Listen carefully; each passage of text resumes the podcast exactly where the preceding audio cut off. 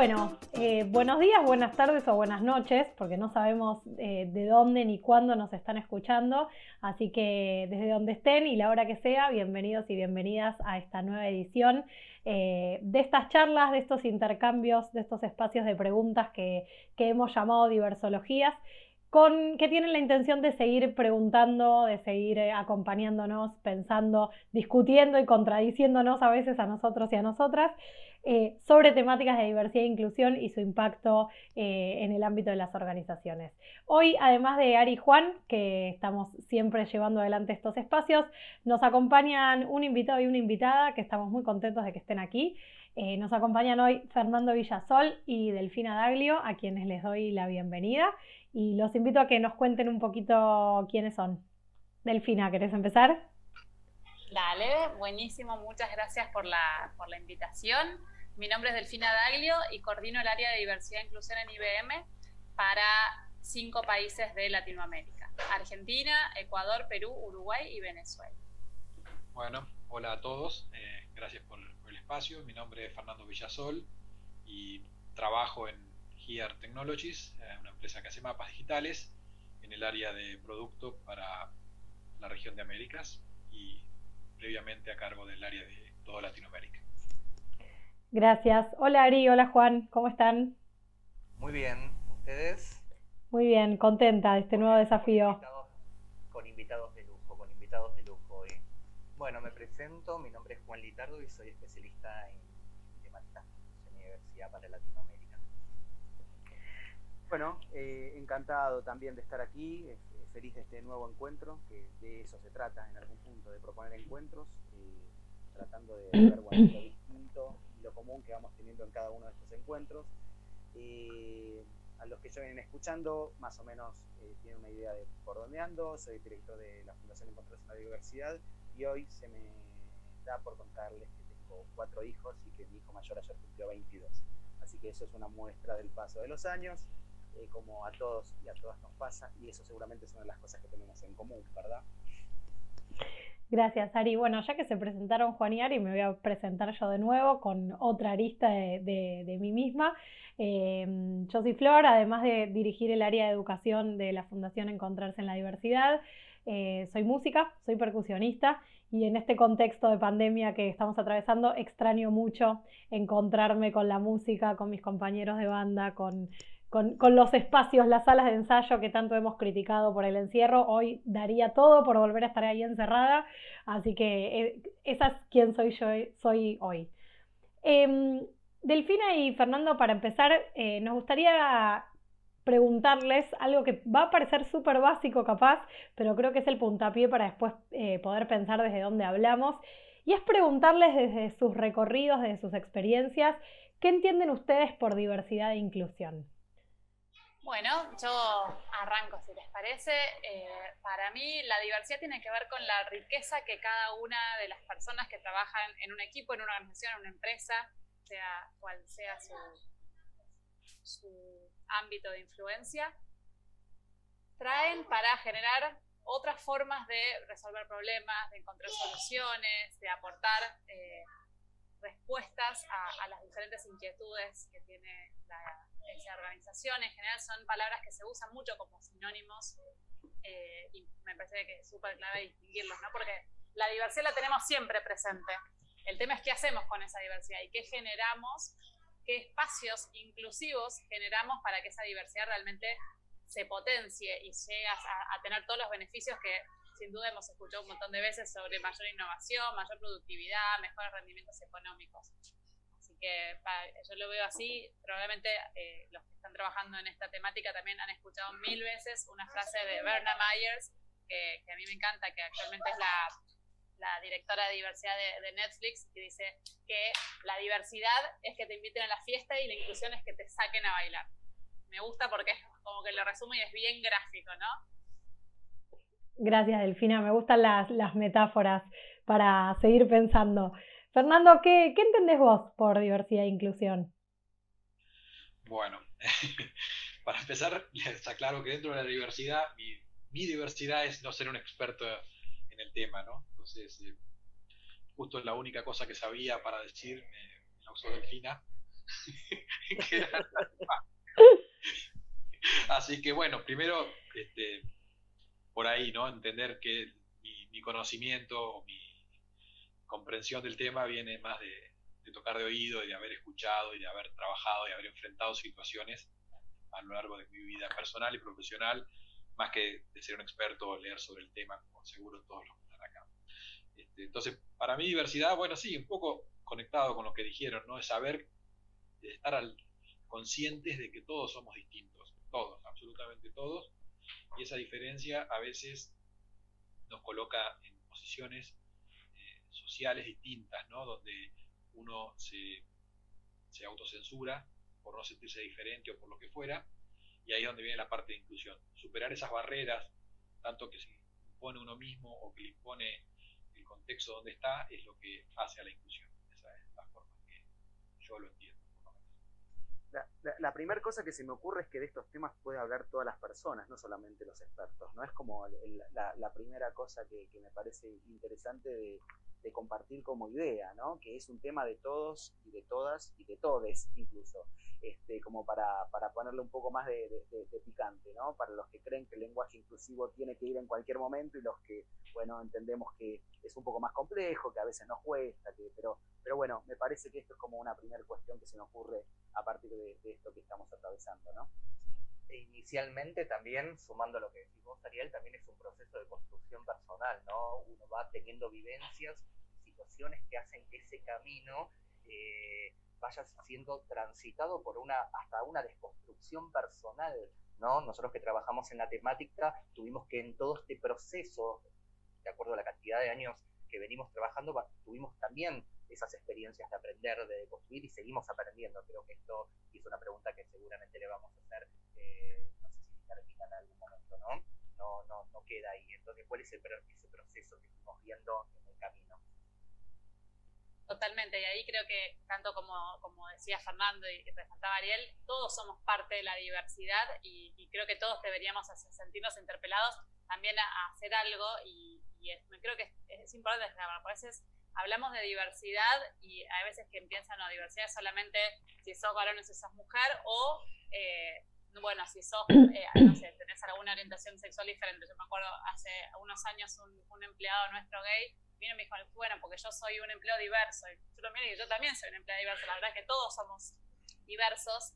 Eh, entonces creo que está bueno más allá de, que a veces se pueden encasillar en, en alguno de los diferentes grupos minoritarios o, más invisibilizados que existen, creo que entender que todos realmente somos parte de la diversidad porque todos tenemos formas diferentes de, ver las cosas, ¿no?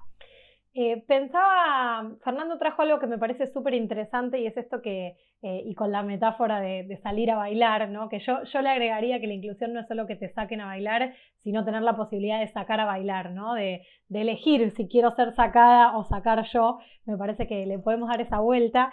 Y Fernando traía esto de que la inclusión implica derribar barreras, ¿no? Que la inclusión implica que para que esa diversidad sea, exista, se potencie, nos enriquezca, necesitamos derribar barreras. Entonces, eh, Delfina, me, gustaría empezar preguntándote a vos, eh, ¿qué barreras crees que todavía tenemos que derribar y qué te llevó a vos a proponerte eh, trabajar con estos temas de diversidad e inclusión. Capaz no es que te llevó, sino que de repente te pusieron ahí, porque sabemos que a veces las cosas no siempre son tan eh, ordenadas y elegidas, pero pensando en esto de, los obstáculos, bueno, ¿con qué te enfrentaste y qué te llevó a estar eh, hoy donde estás?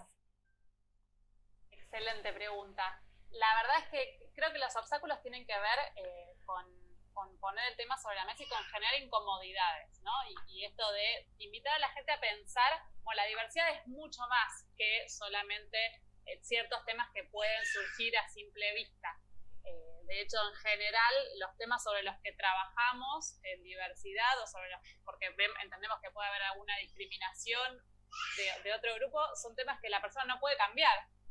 Eh, entonces, creo que eso es importante, trabajar en en generar incomodidades en detectar los sesgos inconscientes que nos llevan a, tratar a otra persona como, como, diferente y sobre todo que no tiene los mismos derechos que yo tengo justamente por, por ser diferente. Y en cuanto a qué me llevó a mí, en mi caso sí fue eh, totalmente elegido. Yo soy licenciada en economía, trabajé muchísimos años en finanzas eh, y eh, cuando eh, tuve la posibilidad de entrar a IBM, que bueno, sí trabajando en un puesto de finanzas, dije yo quiero trabajar en recursos humanos y lo aclaré desde mi entrevista, desde el primer día.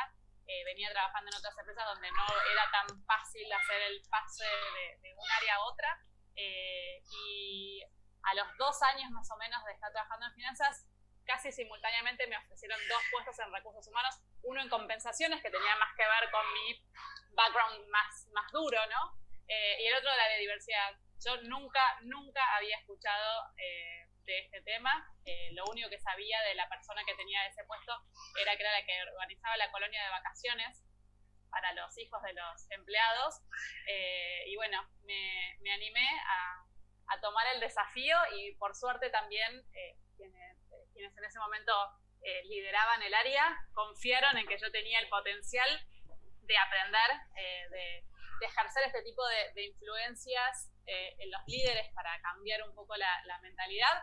Y acá estoy, casi 10 años más tarde, y finalmente encontré el, lugar donde fluyo, donde siento que puedo agregar valor, que es, el día se me pasa volando, que incluso en este contexto eh, tan complejo que estamos viviendo, eh, me levanto todos los días feliz por lo que hago, termino el día a veces después de 10 horas pegada a la pantalla y, sigo súper contenta, eh, porque creo que realmente se puede cambiar una diferencia, ¿no? Y cuando las personas creen que sientan que pueden ser auténticas en su lugar de trabajo y se sienten realmente incluidas, eso que vos decías que me pareció genial, eh, el tema que pueden eh, sacar a bailar o, ser invitadas a, bailar también, creo que eso es lo que hace que una persona trabaje con pasión, es en definitiva lo que buscamos.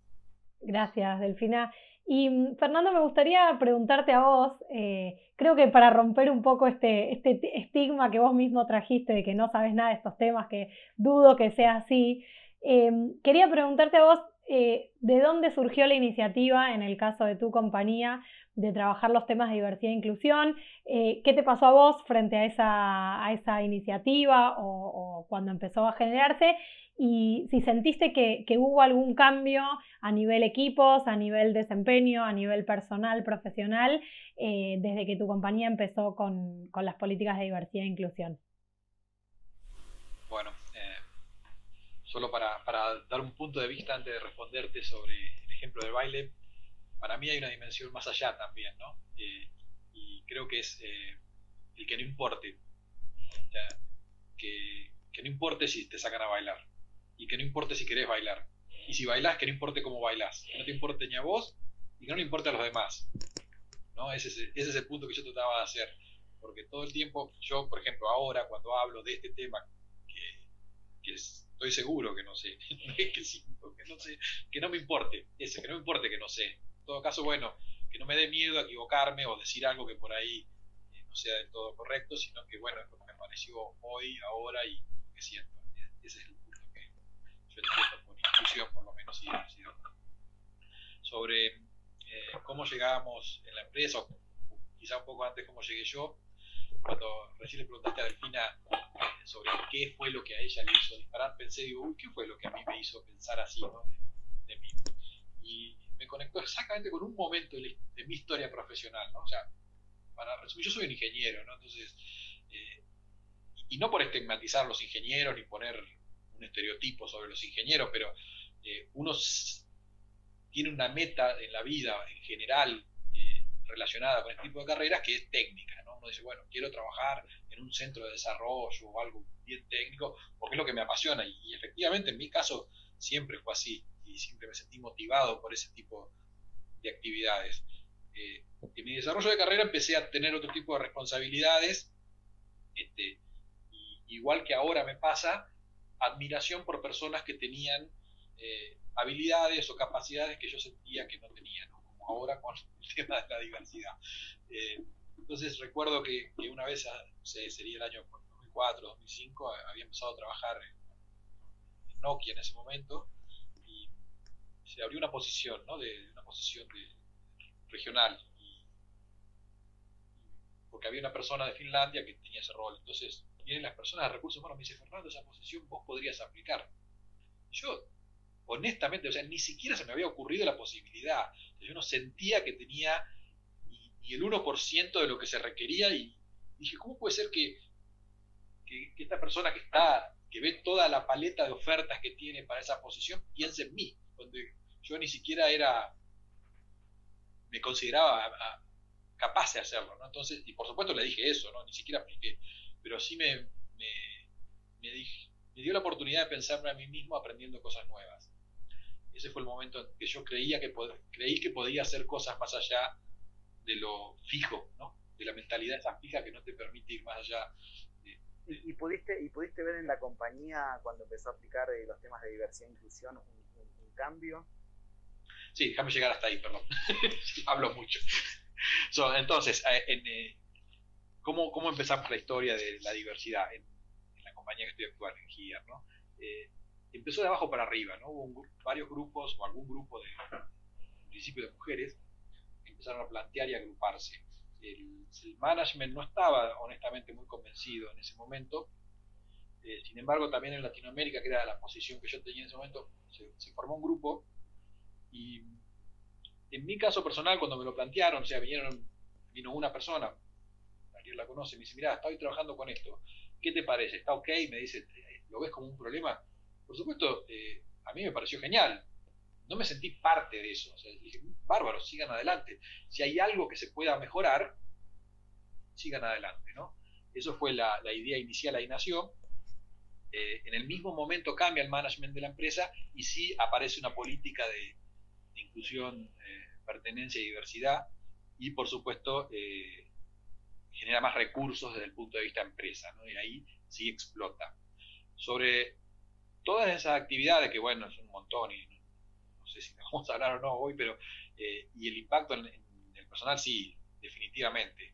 Primero a nivel personal puedo decir que tuvo un impacto, o sea, a mí a partir de ahí, como creo que alguna vez dije, eh, me permitió ver algo y a partir de que lo empecé a ver, no dejar de verlo y de ver un montón de cosas que, como wow, ¿no? Decir, cómo no vi esto antes, cómo se me escapaba, cómo estaba tan seguro de que no había injusticias cuando había tantas, como hay tantas. Eh, entonces, eso fue a nivel personal y creo que a un montón de personas nos pasó lo mismo dentro de la empresa. Personas de todo tipo, ¿no? estoy diciendo que a los hombres nos pasó, les pasó a las mujeres también. Eh, y claramente si, uno mira la motivación de la gente, ¿no? O sea, las empresas medimos normalmente qué tan... Eh, motivadas están, eh, tuvimos un salto, digamos, de una motivación positiva 70, 69, 70% era estable, a más del 80, 89%. O sea, ¿qué quiere decir eso? Que de cada 10 personas que trabajaban en la empresa, 9 decían o dicen eh, que están muy felices de trabajar en la empresa y se sienten muy motivados. Cuando antes estábamos en alrededor de, de 7 de cada 10, ¿no? O sea, 3 de cada 10 no estaban totalmente felices o se sentían por supuesto, siempre, cuando empezamos a discutir incluso, ¿cuál, ¿y cuál es el objetivo? Bueno, no, porque muy de ingeniero, ¿no? O sea, ¿a dónde vamos? ¿Al, del 70 al 80, del 80 al 85, del 85 al 90?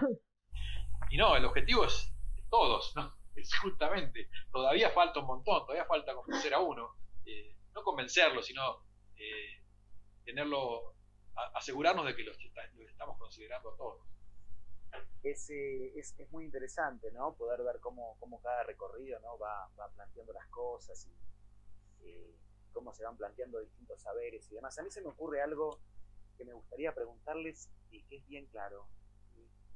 ¿Qué diferencias se encuentran entre ser mujer y ser, y ser varón en, sus compañías? Eh, bueno, nunca fui mujer. Yo creo que, que y es una opinión totalmente personal, ¿no? Eh,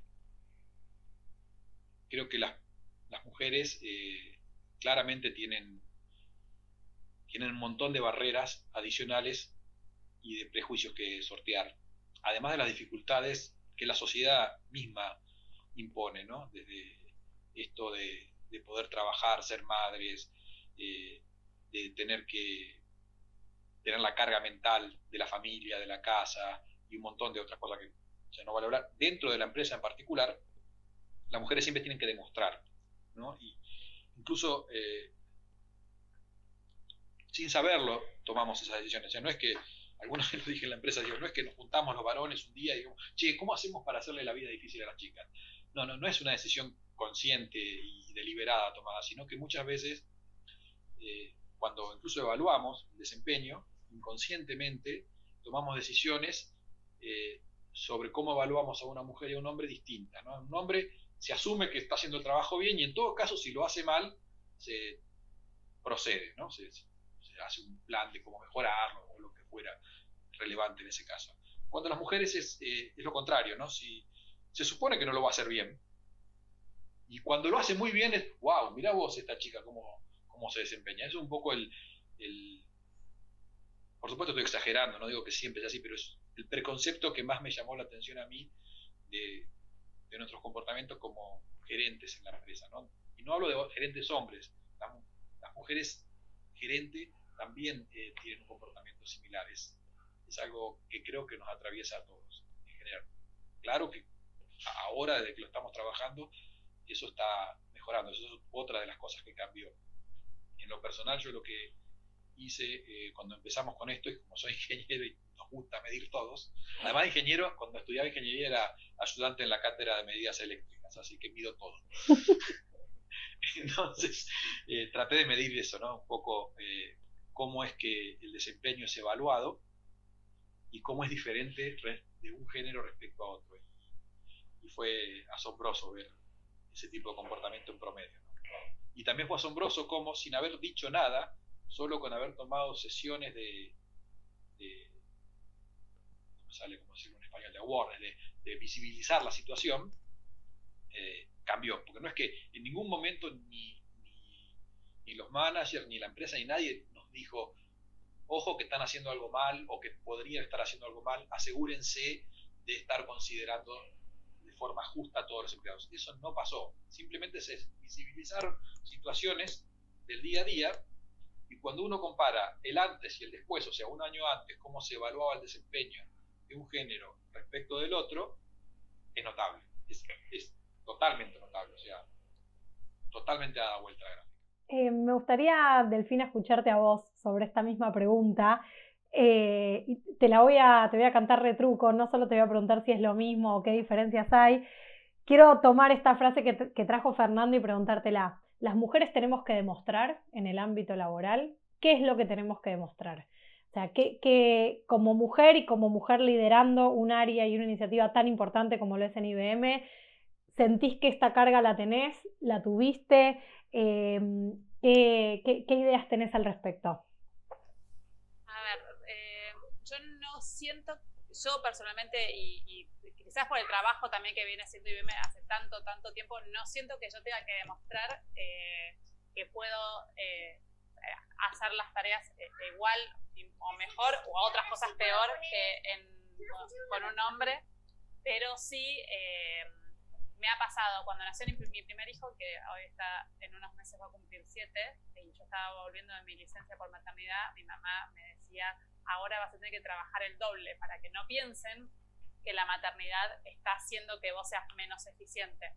Y ahí mi primera reacción dije, wow, ¿cómo es realmente algo tan cultural, no? Porque, digo, yo encima ya estaba, había, hacía poquito que estaba trabajando en este rol, entonces, digo, la verdad que por suerte trabajo en una compañía que esas situaciones no se dan, pero sí, eh, creo que, y como decía Fernando, probablemente no es que conscientemente se, se den estos temas, pero pasa mucho que la mujer en general se la define por los resultados que ya rindió y que a los eh, hombres en general, bueno, por el potencial que pueden llegar a, tener, ¿no? Eh, y también eh, pasa mucho, y creo que es algo que culturalmente tenemos que ir cambiando. Yo, otra vez, hace unos años, si bien tenía este, un rol bastante similar a este, tenía que viajar mucho. bueno, y a veces era escuchar, uy, bueno, qué amoroso tu marido que se queda con, bueno, en ese momento teníamos solo un hijo, pero yo, no le toqué el portero al señor del quinto D y le dije, eh, por favor, te puedo dejar a mi hijo que me tengo que ir de a trabajar. O sea, se queda con su papá, que básicamente, excepto el embarazo y la lactancia, para mí las tareas pueden ser divididas eh, equitativamente al 100%. Entonces sí creo que eh, a veces pasa, de hecho me acuerdo hace unos años el que en ese momento era el gerente general de, nuestra región de Sudamérica, me dijo, a veces lo que, lo que nos pasa es que hacemos, ponemos tanto hincapié y tantos programas de desarrollo para las mujeres y tanto sponsorship y tanto mentoreo, que cuando llega el momento de tomar en cuenta a alguien para, para una promoción o para un determinado puesto, al hombre sí lo conocemos, quizás interactuamos en, en ámbitos más sociales eh, con ellos, pero las mujeres sabemos exactamente hasta todas sus, todas sus fortalezas, pero también sus debilidades. Entonces, a veces se hace difícil eso, porque eh, realmente es, hasta nos vamos al otro lado cuando hacemos tantos programas de desarrollo para mujeres. Los escucho eh, atentamente y veo, veo la evolución, ¿no? Eh, a mí era esto que preguntaba al principio, de la experiencia y del camino transitado hasta llegar a este tipo de liderazgo. me ocurre preguntarles también ¿qué, qué es lo que ven del líder antiguo a diferencia del líder ahora con perspectiva de diversidad?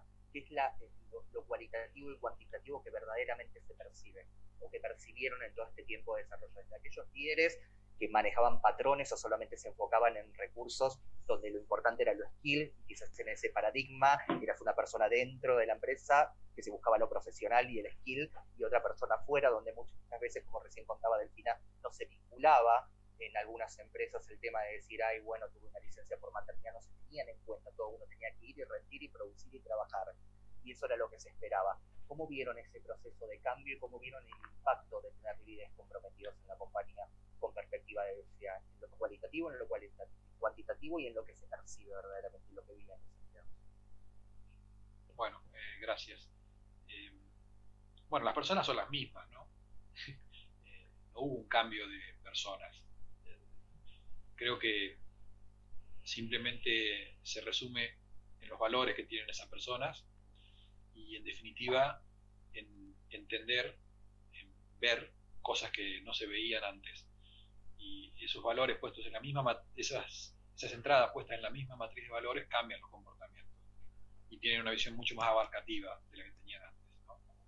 Eh, yo creo que, digamos, una cosa de lo que dicen que por ahí no, no, estoy, no sé si no estoy de acuerdo, pero no estoy, me hace ruido, es eso de que ya estamos, ¿no? O sea, ah, bueno, ahora somos inclusivos.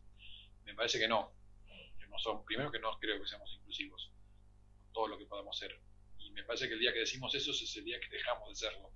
Eh, me parece que todos los días hay que buscar cómo ver cosas que no se ven eh, y cómo asegurarnos de que no estamos dejando gente fuera. Eh, creo que por ahí, digamos, es, un conjunto de valores positivos de la gente, de que tienden a incluir y que tienden a ser justos y a, crear espacios para todos. Y después de buscar todo el tiempo cuáles son los que no estamos viendo. Delfinanos. Sí, yo quizás ahí agregaría que eh, también hay, está bueno como cuando vamos evolucionando y sobre todo quizás en temas de género a veces nos ponemos determinados eh, objetivos o aspiracionales a los cuales queremos llegar. Eh, y está bueno cuando de repente ves, bueno, hubo algún líder que hizo el clic porque ya eh, no quiere solo cumplir los objetivos, quiere excederlos. Por ejemplo, el año pasado, no, hace ya como dos años empezamos con un programa donde nos pusimos como objetivo que todas las, las búsquedas profesionales que tuviéramos para lo que eran jóvenes profesionales, personas que estén saliendo de la universidad o hasta con dos o tres años de experiencia, queríamos apuntar a tener un 50% de, de, mujeres. Y, y, uno de los gerentes nos dijo, la verdad, yo quiero del 100% mujeres. Un, un, gran, gran desafío porque era una área bien técnica, eh, pero la verdad que yo creo que ahí también nos empezamos a dar cuenta, bueno, esto tampoco lo están haciendo eh, por, por, un, por, un, tema de mejorar la imagen o, de, bueno, quedar bien, por alguna, decirlo de alguna forma, con accionistas o con determinadas métricas, sino porque realmente están convencidos eh, de la riqueza que puede aportar, otra vez, formas de, ver eh, las cosas diferentes, ¿no? más allá del género. Quería, eh, Delfina, te voy a agarrar a vos de vuelta, quería preguntarte eh, respecto a tu rol concreto liderando el área de diversidad e inclusión y todas las iniciativas, si crees que hay expectativas diferentes en relación a lo que se espera eh, de cualquier líder que lidera o cualquier gerente o gerenta que lidera un área y de la persona que ocupa el área de diversidad. Hace un tiempo charlábamos con Juan eh, un poco de que a veces eh, sentíamos que que el líder de diversidad no se puede equivocar, ¿no? Y que, hay un montón de, expectativas puestas en quien lidera el área de diversidad, que capaz necesitamos extenderlas también a otras áreas y que no es solamente quien lidera las iniciativas de diversidad quien tiene que ser una persona, por ejemplo, inclusiva y empática, sino que son características que tendría que tener cualquier persona que lidere desde un equipo, un proyecto, una compañía o una tarea. Entonces, quería preguntarte a vos eh, si ves alguna diferencia en las expectativas y cómo crees que tiene que ser este liderazgo con perspectiva de diversidad.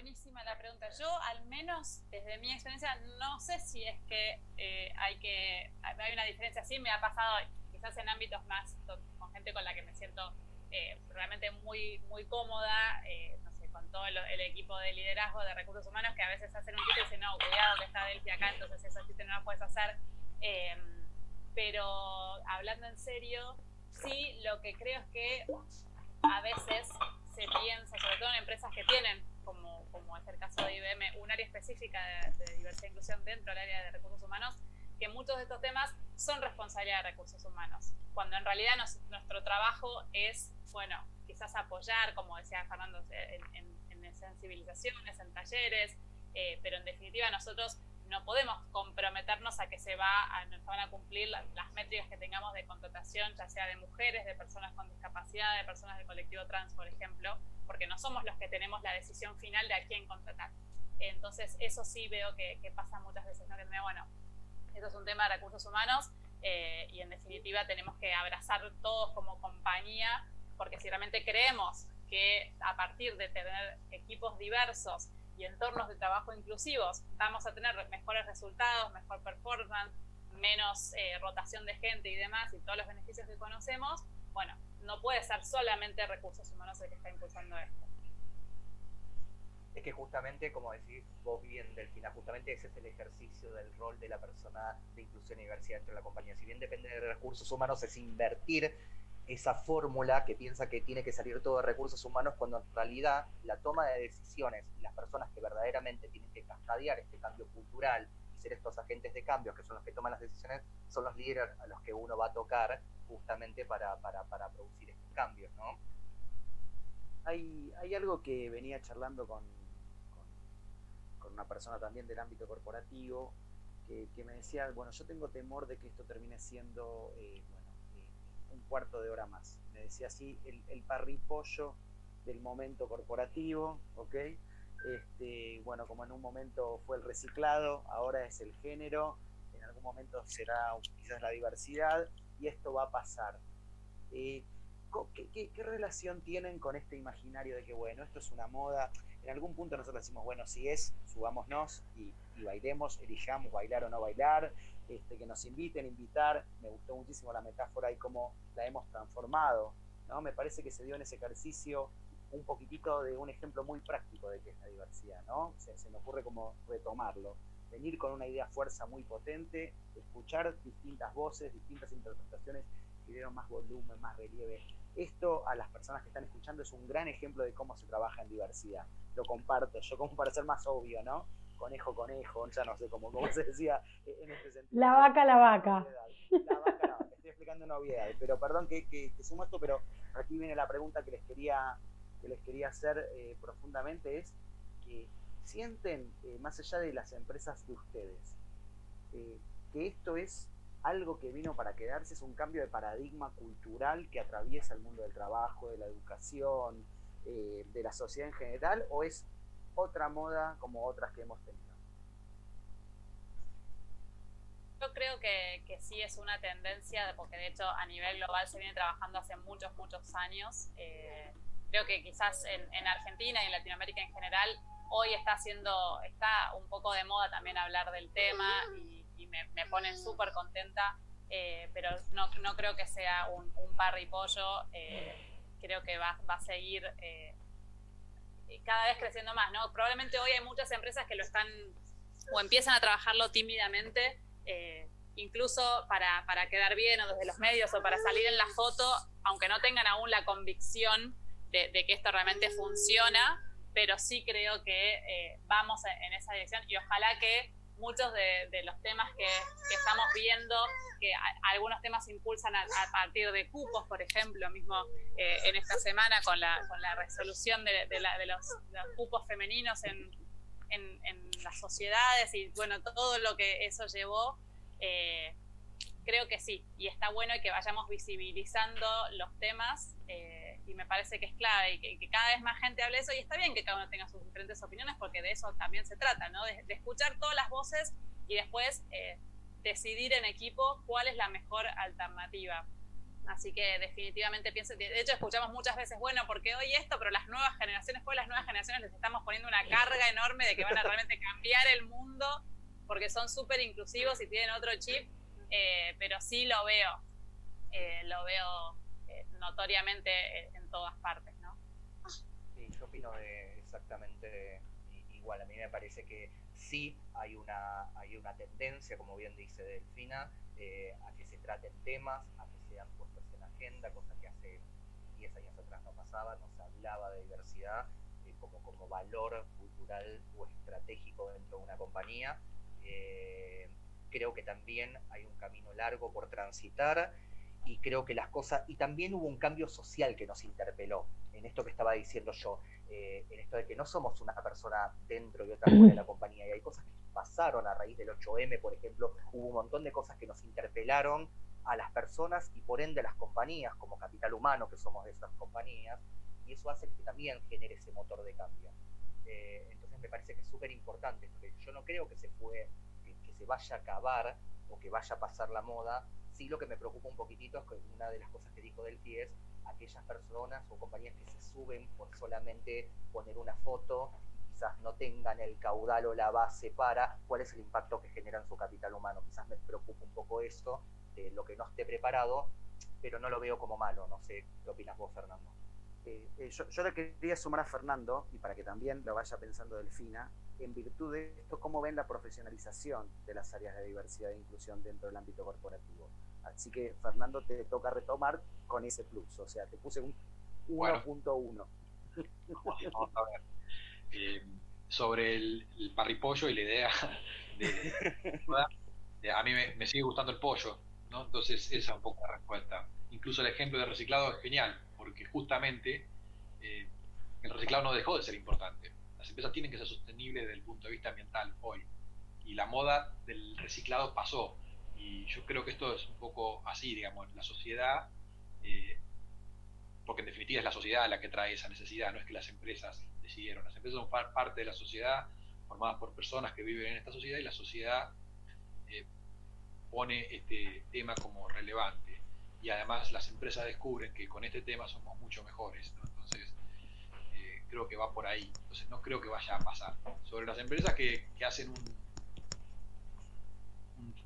seguimiento de este tipo de, políticas o decisiones simplemente por una cuestión marketinera, digamos, para tener la foto de ah, somos inclusivos o tener la estampilla, eh, creo que tienen un, paradigma que van a tener que sortear muy pronto, que es o realmente lo hacen por convicción o, van a desaparecer. En esta sociedad las empresas no van, las personas no van a querer trabajar en ese poco a poco van a ser desafiadas en ese sentido. Y los productos que van a crear esas empresas no van a contemplar a todas las personas y van a ser comercialmente penalizados. ¿no? Es como el ejemplo ese de determinada empresa de, marcapasos que cuando los diseñó no pensó en las mujeres embarazadas, entonces el marcapaso tomaba una decisión incorrecta y eventualmente ponía en riesgo la salud de las, mujeres embarazadas y de los fetos. ¿no? Eh, entonces, si las empresas no tienen en cuenta por una cuestión de, sesgo y de falta de inclusión en el diseño de sus productos y estrategias comerciales, este tipo de cuestiones van a desaparecer. Básicamente ese es el punto de vista, así que es inclusivo. Y sobre la profesionalización interna, es un poco más complejo, me parece, no sé si tengo una opinión tan clara de qué va a pasar, pero en general creo que cuando las cosas se hacen importantes para las empresas, claramente se desarrollan internamente eh, organizaciones o grupos o eh, arquitectura interna, llamémoslo así, para soportar ese tipo de políticas. Sí, Juan. Una cosa respecto de esto, porque muchas veces dijimos o escuchamos, eh, y esta es una pregunta para Delfina, eh, que qué bueno que sería que no exista departamento de inclusión y diversidad o área de sector y diversidad, porque eso diría o finalizaría diciendo que eh, cumplimos el cometido. ¿Esto es tan cierto? ¿Cuál es tu opinión respecto a esto? De que no tendríamos que estar haciendo esto y el día que nos dejemos de hacerlo es cuando ya va a estar implícito dentro de la cultura y ADN de la compañía. ¿Qué, qué opinión? Yo creo que todavía nos quedan unos años más de, trabajo por delante. Sí, es mi sueño eh, que poder eh, que deje de existir, pero también me pone súper contenta que quizás cuando yo eh, empecé en este rol en el 2011, que ya había como cinco o seis personas antes de mí que lo habían tomado acá a nivel local, con lo cual es un rol que existe en IBM hace mucho, mucho tiempo. Eh, y en ese momento no había otras empresas, o eran realmente muy pocas, eh, generalmente empresas de tecnología, los que tenían eh, un área exclusiva de diversidad. Hoy son cada vez más las que los, las que los están tratando. Entonces, me parece que, es clave que se den cuenta que no puede dejarse solamente al voluntariado eh, de, una, o dos personas o de un grupo, sino que es clave que haya gente y, o recursos, no importa si son personas o un pedacito de muchas personas o recursos económicos, pero sí que se dedique eh, tiempo, porque eso también hace una diferencia, eh, que la gente sienta, bueno, mi empresa está invirtiendo, o sea, no solamente pone este tema en la agenda y me manda un newsletter, sino que está invirtiendo y yo veo tangiblemente una inversión en, este área. Así que sí me parece que es súper importante. Em, vamos a, ir cerrando, que nos quedan pocos minutos. Eh, yo tengo una pregunta más para cada uno, eh, más en relación con sus tareas cotidianas. Fernando, a, mí me, gustaría preguntarte a vos, eh, en relación capaz a tu rol que, es más macro y que las cuestiones de diversidad entiendo que empezaron a atravesar tus tareas desde otra perspectiva.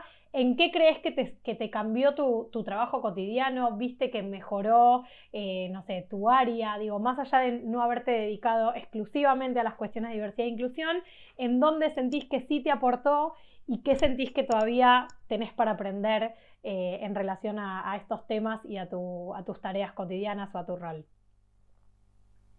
Bueno, en particular, creo que el tema en general está muy en línea con mi mis valores personales, ¿no? O sea, yo siempre tuve eh, una necesidad de justicia, digámoslo así, y siempre me creí justo, además, como, como gerente, ¿no? O sea, no quiero sonar egocéntrico o ególatra en este sentido, pero siempre eh, defendí un poco la, justicia. El hecho de haber descubierto la falta de justicia de mí, en este caso en particular, realmente me hizo mucho ruido interno y por lo tanto me dio digamos, un poco de paz mental, entender que, primero, quitarme un poco la culpa, ¿no? De saber que siempre quizás uno tenga un poco de sesgos o cometa algunas injusticias, entonces, decir, bueno, vivir un poco con eso, pero también vivir con el hecho de que personalmente estoy siempre buscándolas para, para ser mejor. Este, y a nivel corporativo, a nivel más profesional, si lo querés poner, eh, bueno, a, todos nos gusta ser reconocidos y a mí en particular me han reconocido mucho por, por este trabajo dentro de la empresa a nivel local y a nivel global y al grupo en general. Entonces, yo me siento muy orgulloso de lo que ha hecho el grupo, ¿no?